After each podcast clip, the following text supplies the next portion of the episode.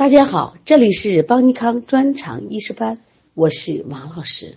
又是一个美丽的清晨，能量加油正在进行中。不要等到一件一件事情做不下去才想到改变，未雨绸缪，努力奋斗，从现在开始。我们在前两天的学习中学习了邪正盛衰的虚实病机，又学习了阴阳失调的病机变化。关于阴阳失调，我们学习了阴阳偏盛、阴阳偏衰，还有阴阳互损。其实也就是说，当阴和阳双方任何一方虚损的前提下，病变会发展影响到相对的另一方，形成阴阳两虚的病机变化。另外，我们又提到了阴阳隔拒，包括阴盛隔阳，还有阳盛隔阴。也就是我们常说的四大假证的两种假证，阴盛隔阳是真寒假热，阳盛隔阴是真热假寒，还有阴阳亡失。关于四大假证，我们反复强调，它是学习的一个难点，也是考试的一个重点，大家没有关系。那我们在后面学习治法的时候，还要对这个知识进行再次学习，加强了解。如果你现在说呀，我没不太懂，不要焦虑，也不要困惑，因为很多知识它是反复出现，等你再学的时候，你就会了。下面我们来学习一下气血失常的病机变化。在疾病的过程中，由于邪正盛衰或脏腑功能失调，导致精气血不足或运行失常以及相互关系失调的病机变化。人体精气血的充足和运行协调，是脏腑经络、五官九窍、四肢百骸进行生理活动的物质基础。如果人体的精气血失常，必然会影响到机体的各种生理功能，导致疾病的发生。因此，精气血失常这个病机，跟邪正盛衰、阴阳失调一样，都是我们分析各种临床病机的一个基础。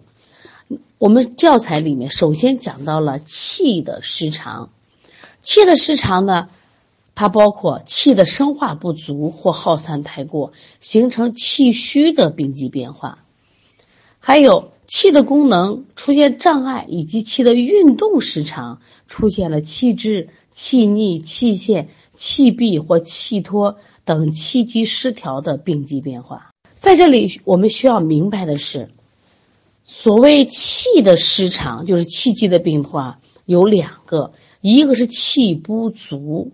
我们经常说某某人气虚啊，我气虚的很，这是一个病机，是气虚的病机。其实我们还有一个气行失常，就气的运动失常了。你并不虚，但是会有气滞，会有气逆，会有气陷，会有气闭，会有气脱。所以以后在了解气的病机的时候，记住两方面：要么气虚，要么气机失调。这是我们反复强调的啊。什么叫气虚？就是元气耗损。功能失调、脏腑功能衰退、抗病能力下降的一种病理状态。当我们的气不足，不用说，推动营养防御的功能就减弱了。如果说某一脏腑之气不足，表现为该脏腑功能减弱的心虚症，比如说心气不足，推动血液运行的功能减弱；胃气不足，那么就容易咳嗽。肺容易被外邪所侵袭。现在我们说一下气虚的临床表现：倦怠乏力、少气懒言、自汗、易于感冒、面色白、舌淡、脉虚。这里我们需要强调的，如果是偏于元气虚的，生长发育迟缓，生殖功能减退；偏于中气虚的，哎，我再强调一下，什么是中气？就是肺从外界吸入的清气。和脾，我们通过食物转化过来的水谷精微之气，合成中气。偏于中气虚的，可见动则心悸，呼吸气短。那么元气就是人体最根本、最重要的气，是生命活动的原动力。因此，如果元气亏损了，就会引起全身性的气虚。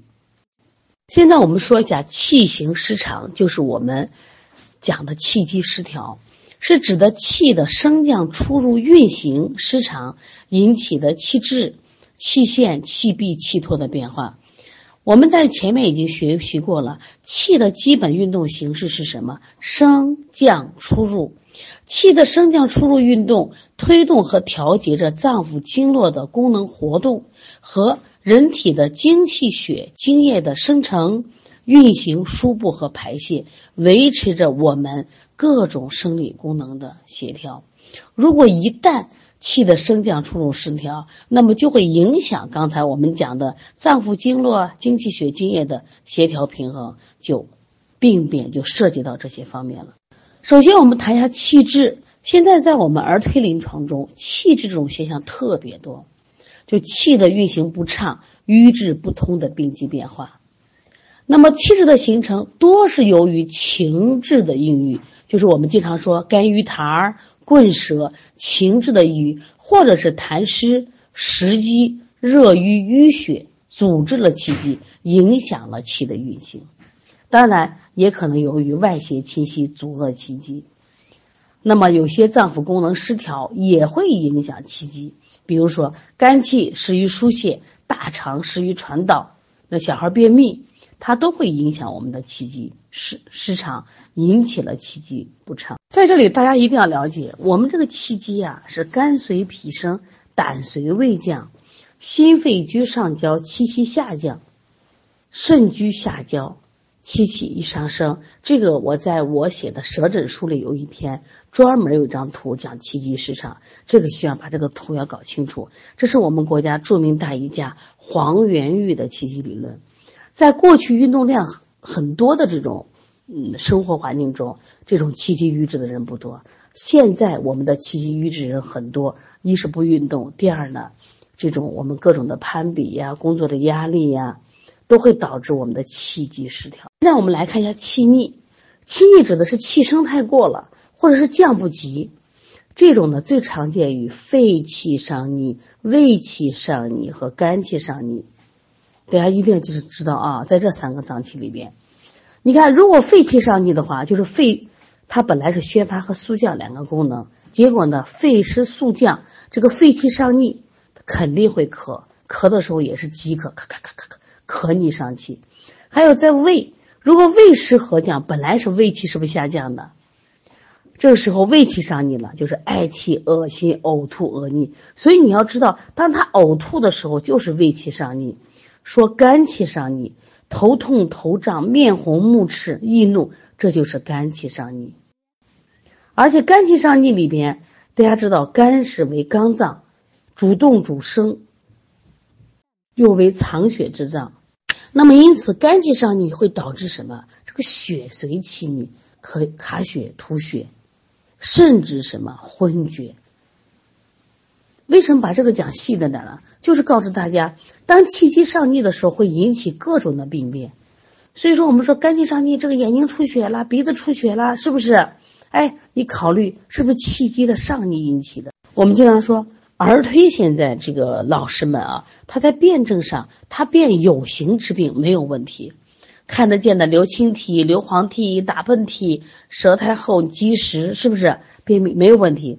像这种看不见的这种气机的病，就是比较难了。所以说，但是现在的孩子很多病他就是气机病，你看不出寒热，看不出寒热调气机，大家明白了没？这实际上。也就是说，我们通过我们考医师，通过系列学习，你发现你的临床水平在大大提高，你能解决疑难杂症了。对于气陷，就是气的上升不足或者是下降太过，以气虚升举无力而下陷为特征的一个病机变化。我们教材上虽然讲的少，但是我这一点想给大家延伸。为什么？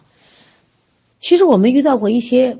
比如说乳房下垂、胃下垂，包括脱肛、子宫下垂，甚至衰老，严重衰老啊，就在不该衰老的年龄衰老，它都是气陷的一种表现。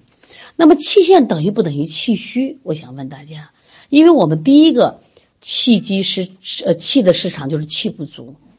那气不足，我们叫气虚嘛。那你这里的气陷为什么放到气行失常，就放到什么气的病机变化呢？是因为气陷要比气虚的程度大太多。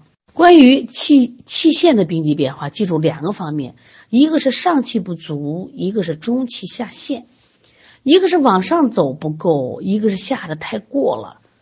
所以大家判断的时候要注意啊。那我们来看一下，什么叫上气不足？就气不上荣，头目失养。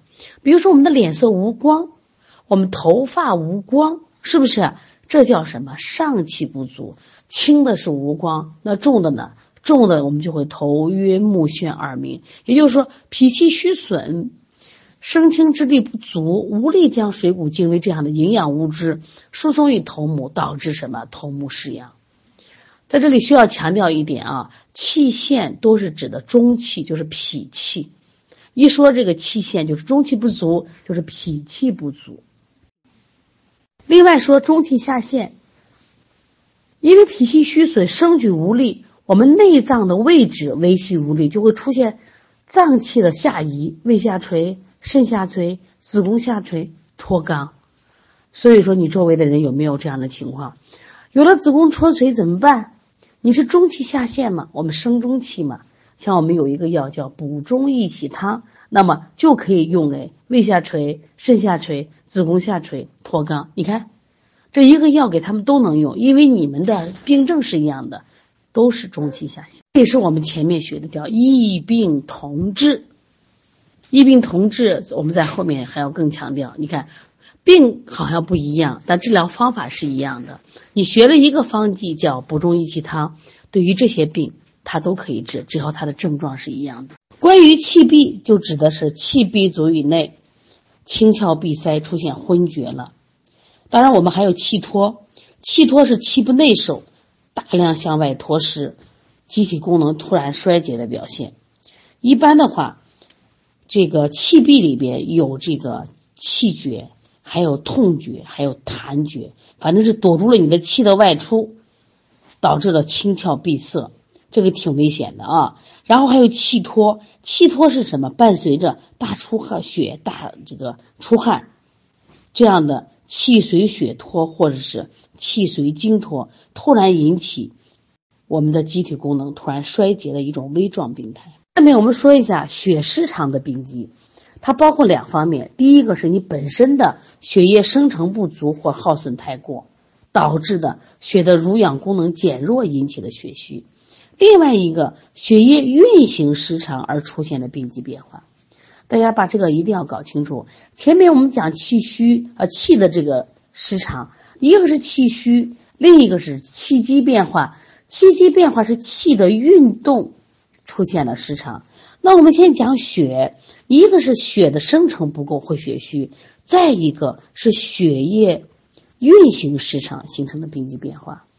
一个是我们看得见的物质，一个是看不见的运行。所以我们以后在诊断中一定要记住，看得见的病都能治好，那是普通医生；看不见的病机，你能发现，你才是高明医生。你明白了吗？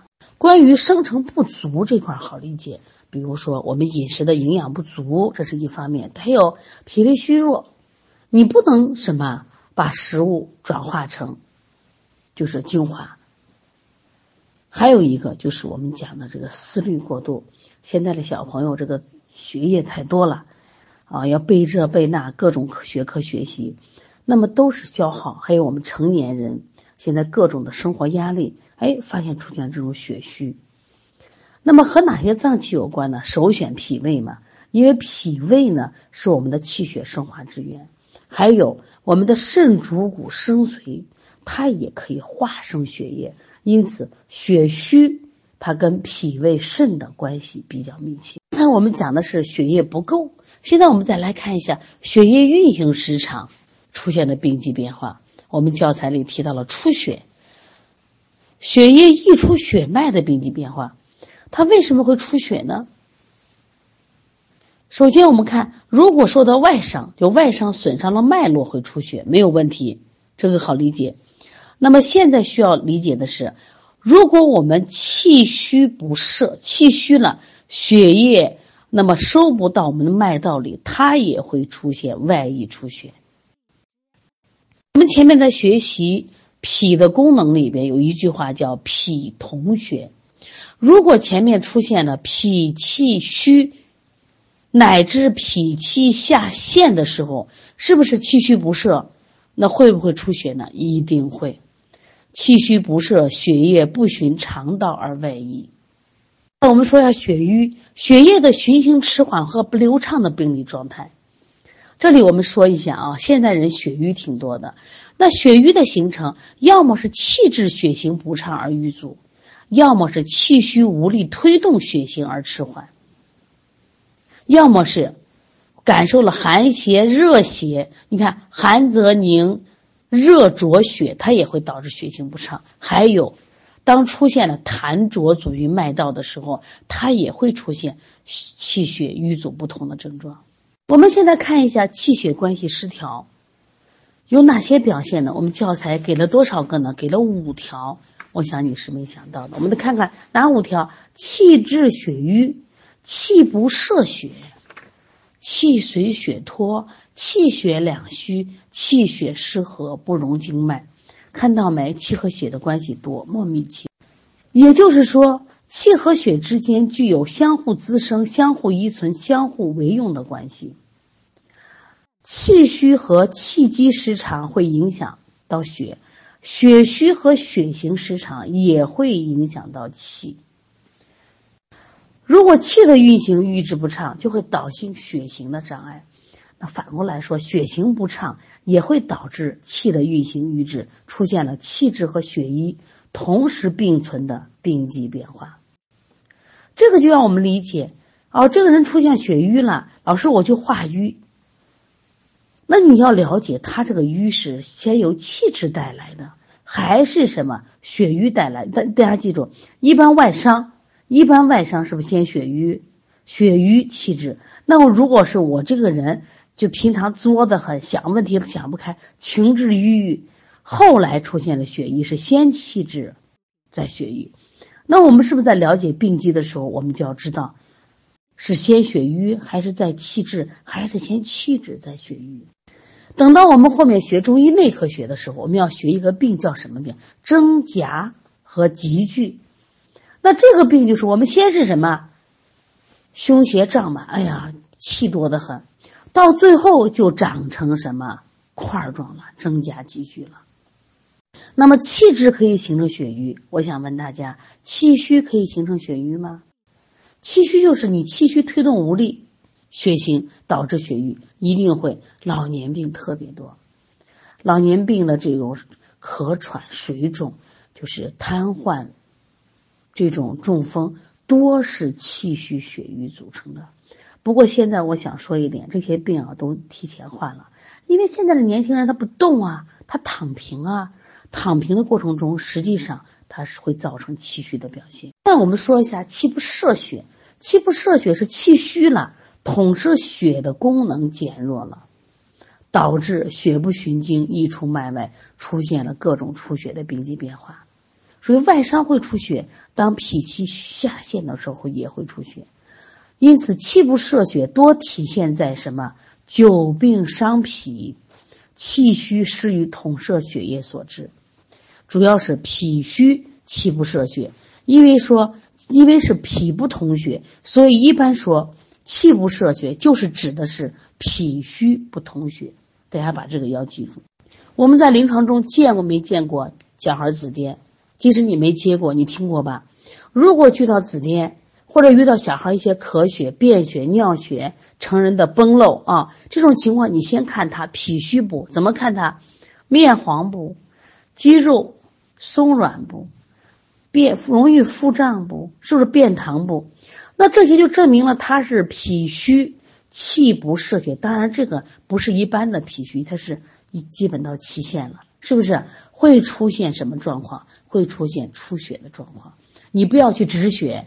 你也不要给他活血化瘀，你要干嘛？补脾气血，听懂了吗？气随血脱，这就讲气和血它是互根互用的。如果大量出血，气也会随着血液的流失而急剧散脱。我们前面讲过嘛，气能生血，气能行血，血是气存在的一个载体。当血都消失了，气自然就散掉了。我们重点讲一下气血两虚吧。气血两虚，这个人存在不存在？一定存在。我们经常说谁谁谁气血两虚，因为刚才讲了，气和血它本身是互根互用的。